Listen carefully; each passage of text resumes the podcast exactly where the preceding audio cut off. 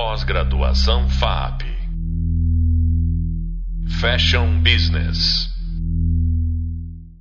Olá, sou Regina Ferreira, professora nessa pós-graduação, e nesse podcast nós vamos dar continuidade ao tema da formalização na indústria da moda, com a nossa convidada, que volta aqui com a gente, professora Daniela Favareto, que é advogada, especialista em contratos na indústria da moda. E hoje ela vai nos explicar aí um pouquinho qual a diferença entre franquia, licenciamento e sessão de marca para moda. Dani, seja muito bem-vinda de, no de novo no nosso podcast. Queria que você se apresentasse para o nosso público e depois contasse para a gente um pouquinho da sua história. Obrigada, Rê. É, é um prazer voltar aqui para esse bate-papo, né, para falar de, que, de temas que eu gosto tanto, que sou apaixonada. É, contratos, moda, é, direito e aí agora falar de algo que ganhou meu coração aí ao longo dos anos, que é franquia e licença de marca.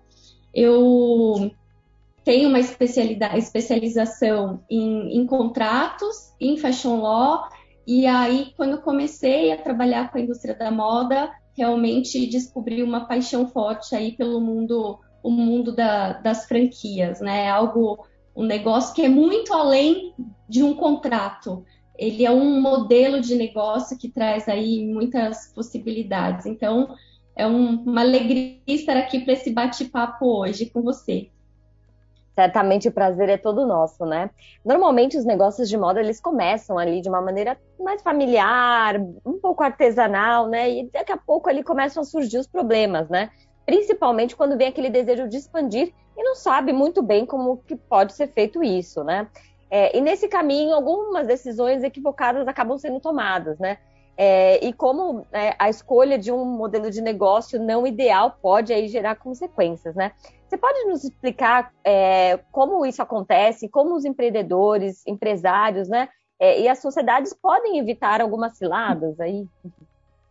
Eu acho que você já começou, é, na, na, sua explanação, acho que você já começou da introdução da minha resposta, que realmente começa de uma forma, né? Essas ciladas acontecem porque vem o empreendedor, vem ali de uma maneira bem familiar, artesanal, e acaba ali, às vezes, expandindo muito rápido e sem saber por onde ir, né? Então, na maioria das vezes, o que eu vejo na prática é que acontece com uma vontade de empreender ou então de expandir, mas sem saber por onde começar.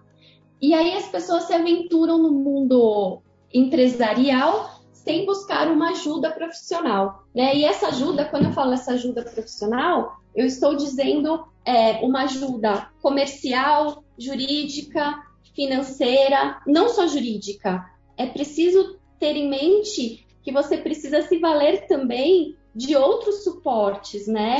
É, e aí, sem essa ajuda, você acaba tomando decisões certamente equivocadas.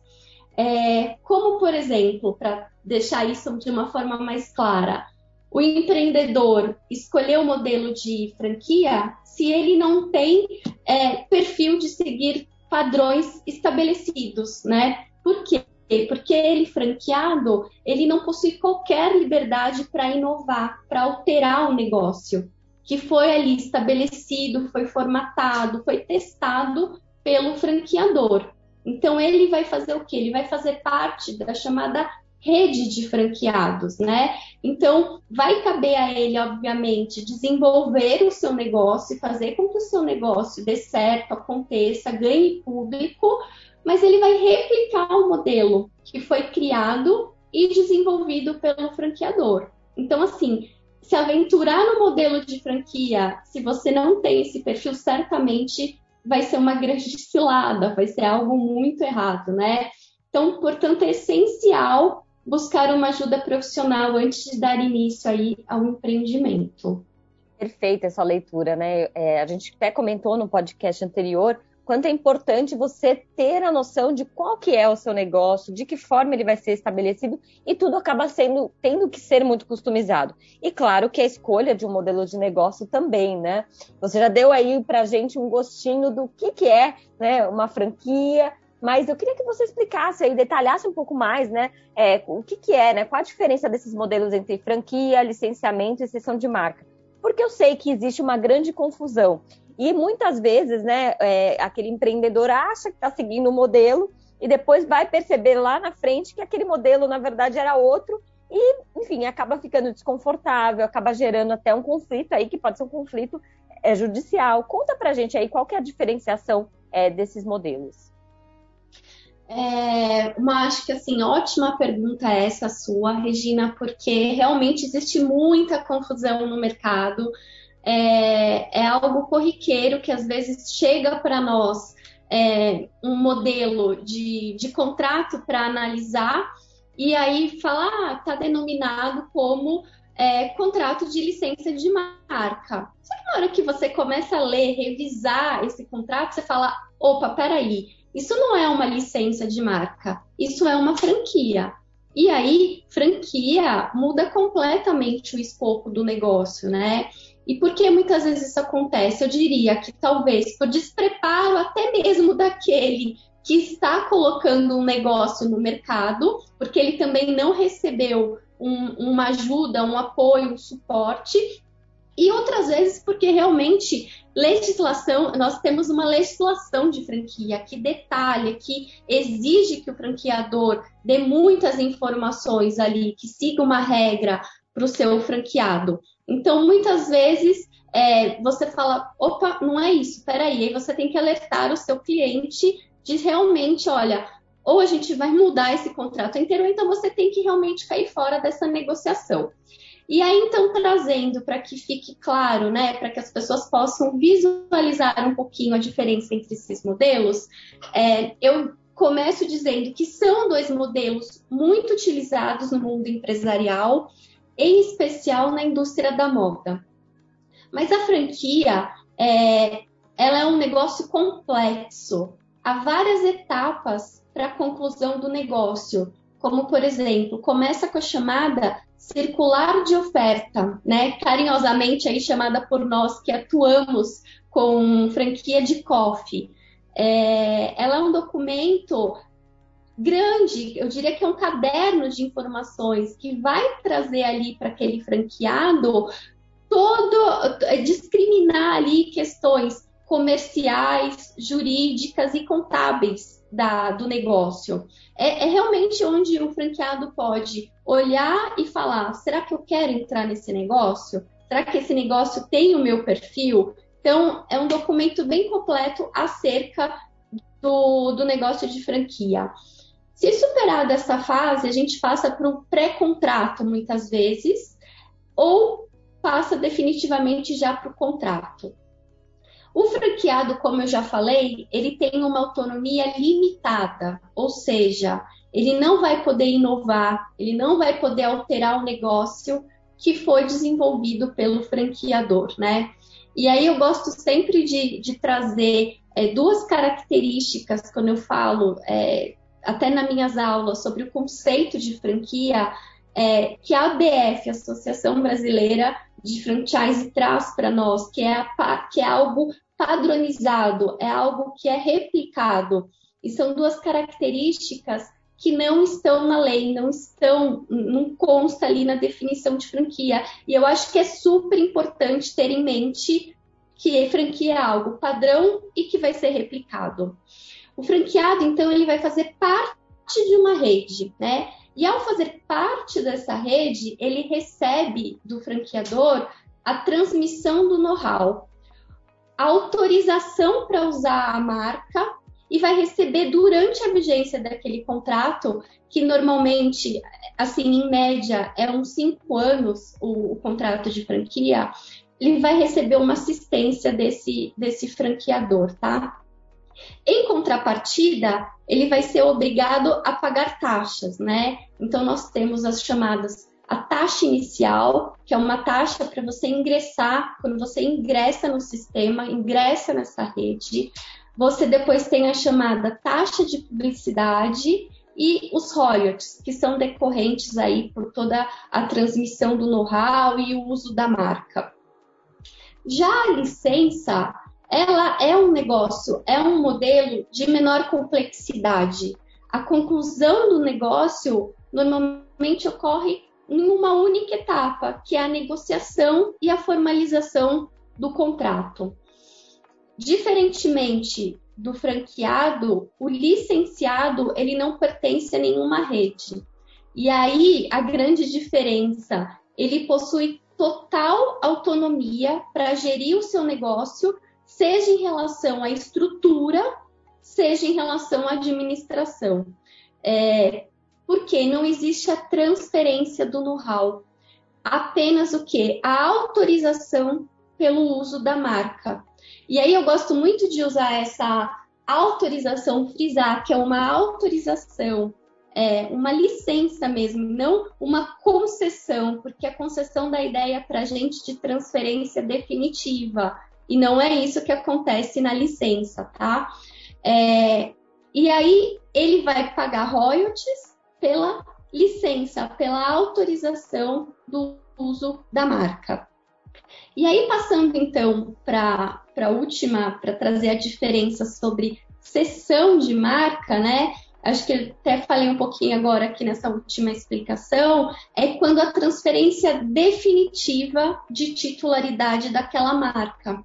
Ou seja, é, tanto da marca que já está registrada no INPI, a pessoa já tem o certificado daquela marca, ou aquela marca que está depositada, ou seja, tem um pedido de registro que está ali tramitando, aguardando uma decisão final do INPI.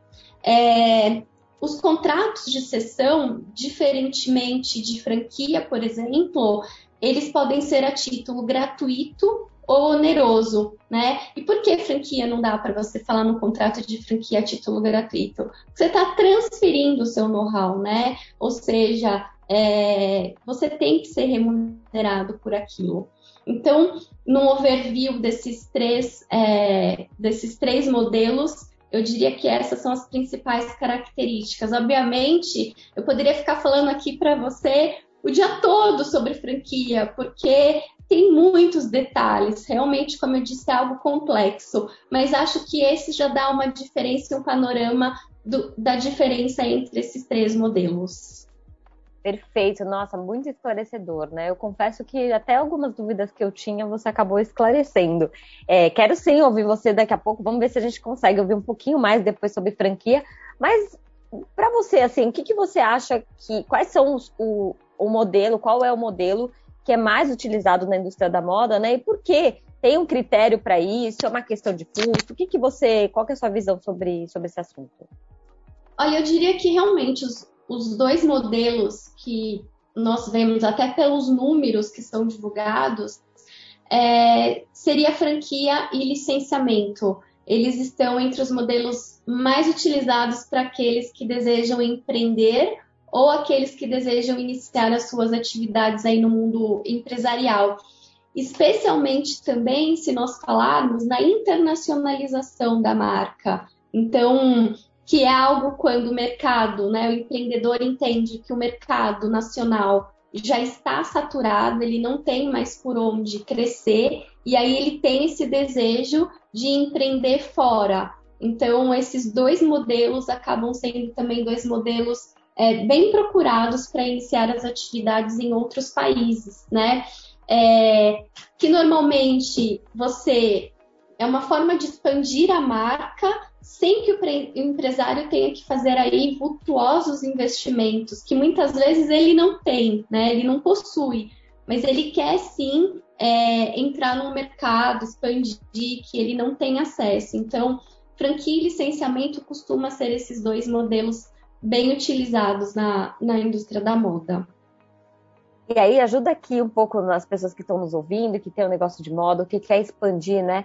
É, como, qual, como, qual seria o caminho para escolher, de repente, esse melhor, né? É, esse modelo ideal, de alguma forma? Como que essas pessoas podem buscar essas informações? É, por exemplo, você mencionou né, a associação, acho que é interessante você falar também um pouquinho desse papel da associação se lá eles conseguem ter essas informações, porque eu acredito que, às vezes, sim, às vezes é uma escolha é, propositada, mas às vezes é uma escolha equivocada pela falta de informação, né? E como que a gente poderia obter essas informações para fazer essa escolha ideal? É, como nós falamos ali na outra pergunta, acho que sempre, né, pensar em buscar ajuda, né? Tanto quando você está iniciando, quando você já quer expandir o seu negócio. É, é fundamental. Ainda mais se nós pensarmos numa é, expansão da marca em outros territórios, né? Então, isso muda muito. Você está acostumado, por exemplo, eu tenho um modelo de negócio franquia no Brasil. Eu vou ter que adequar o meu contrato, a COF, para a legislação local. Ou seja, eu tenho que fazer um contrato novo, ver como que funciona, se existe uma lei específica, né? E aí a ABF realmente ela é sempre ali muito zeladora desse, desse modelo de negócio, está sempre aberta para ajudar os seus associados é, com ela tem muitos documentos já no seu, no, no, próprio site. Quem de repente quer só tem uma curiosidade para querer entender mais, tem até sempre um, um, joguinho, um game que simula, que eu acho super interessante, que eu sempre levo para minhas aulas quando eu falo de franquia. Você simula o que, que seria o negócio, né? Então, ela te dá todo esse suporte também, não só aqui no Brasil, mas se você quer empreender também a marca lá fora. O Sebrae também é um outro é, órgão que dá todo um suporte também e traz até é, pontos assim, né? Ah, nos Estados Unidos, como que funciona? É, tem uma legislação própria, né? Canadá, Itália, Portugal. Então, sempre pensar que é preciso buscar essa ajuda, porque é muito difícil você levar o seu negócio para fora. Acho que tem que levar mu muitos pontos, tem que ser considerados, principalmente a questão da língua, né? E da cultura, que é que vai realmente pesar bastante. Será que seu produto naquele país né, vai ser bem é, utilizado? Então, acho que que tem que sempre buscar aí uma ajuda de quem conhece bem o mercado. Nossa, muito bom, interessante. Não sabia é, que o Sebrae também oferecia essas informações, então foi bem interessante também você pontuar, né? A ABF é bastante tradicional, né? E promove às vezes eventos, né? Também para dar toda essa informação, esse conteúdo, né? É, e não sei se você como você já convive com isso há muito tempo, já trabalha bastante dentro desse, desse negócio, é, fala pra gente aí, às vezes a escolha, né, por custo, ah, vou fazer por esse modelo porque parece mais barato. Isso pode sair caro, né, como diz no ditado. E se você tem algum exemplo, né, de situação que foi feita uma escolha errada e que deu um problema, enfim, conta pra gente um pouquinho sobre esse cenário. É, eu acho que assim, é...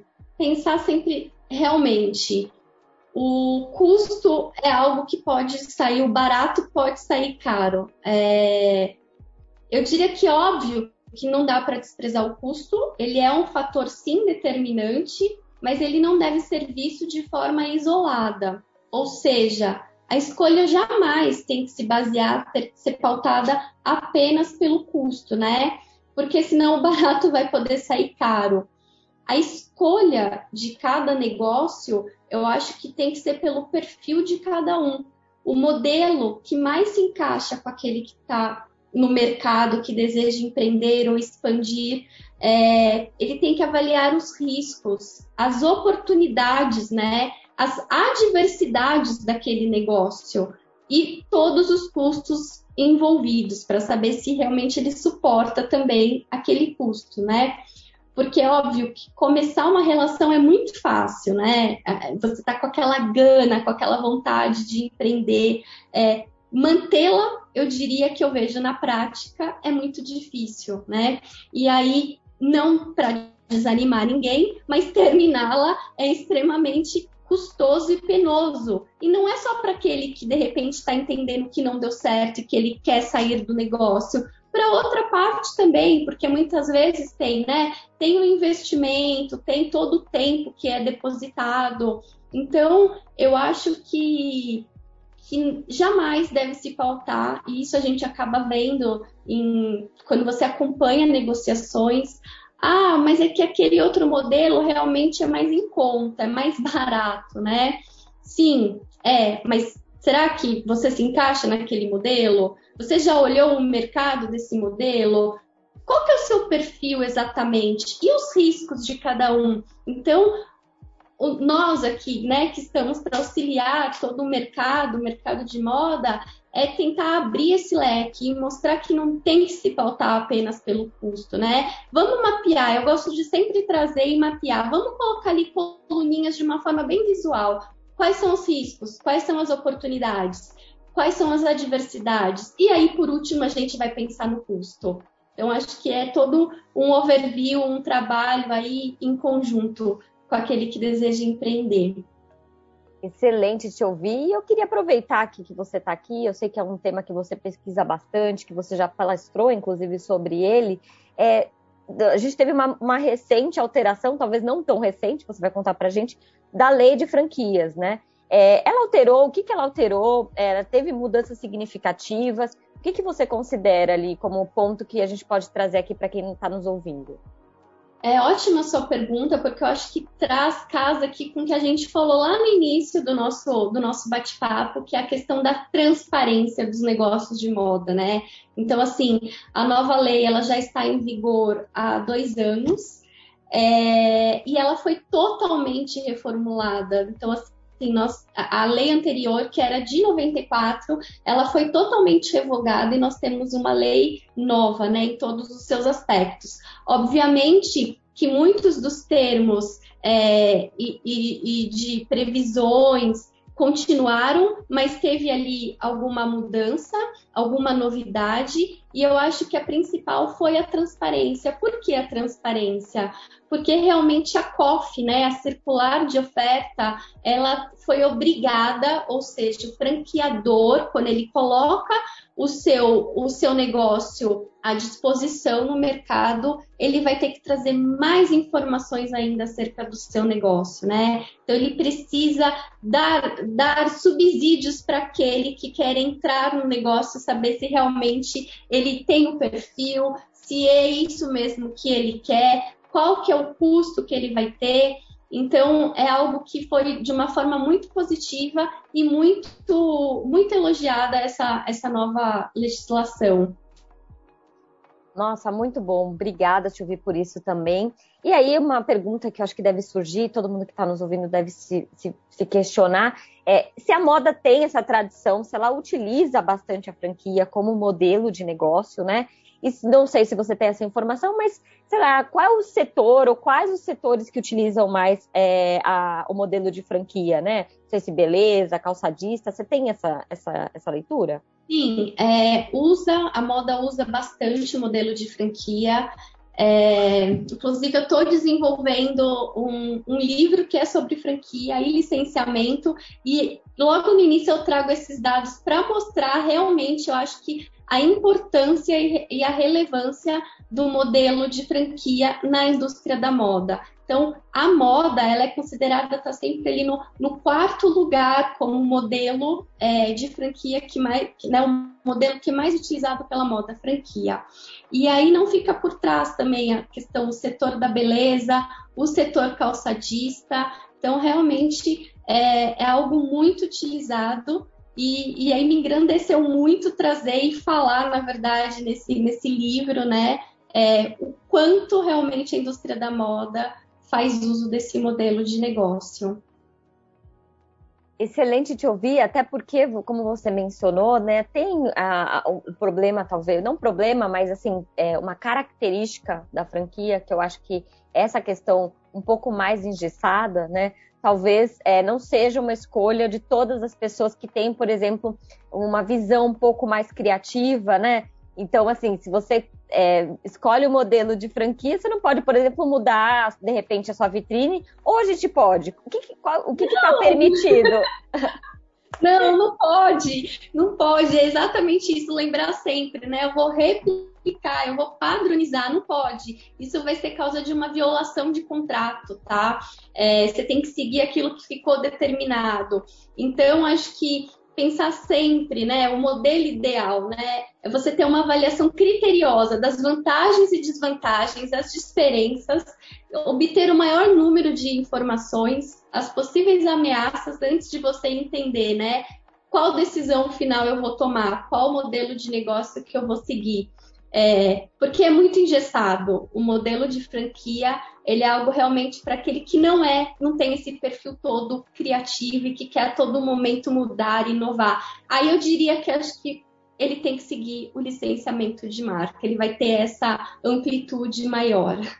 Perfeito. Agora que nós entendemos né, a diferenciação, é, acho que a escolha é muito baseada também com o repertório, com as noções e com o interesse né, de cada negócio deve ser sempre muito customizado e sempre, como você bem mencionou, procurar aí uma ajuda especializada. Então, quero agradecer mais uma vez a Daniela pela participação, de estar aqui conosco, contar tantas coisas tão especiais e tão importantes na escolha desse modelo de negócio. E você pode aprofundar todos esses temas no nosso hub de leitura. E no próximo podcast nós vamos falar sobre a pluralidade de negócios na moda e como cada escolha pode representar um ou outro risco. Obrigada e até breve. Pós-graduação FAP Fashion Business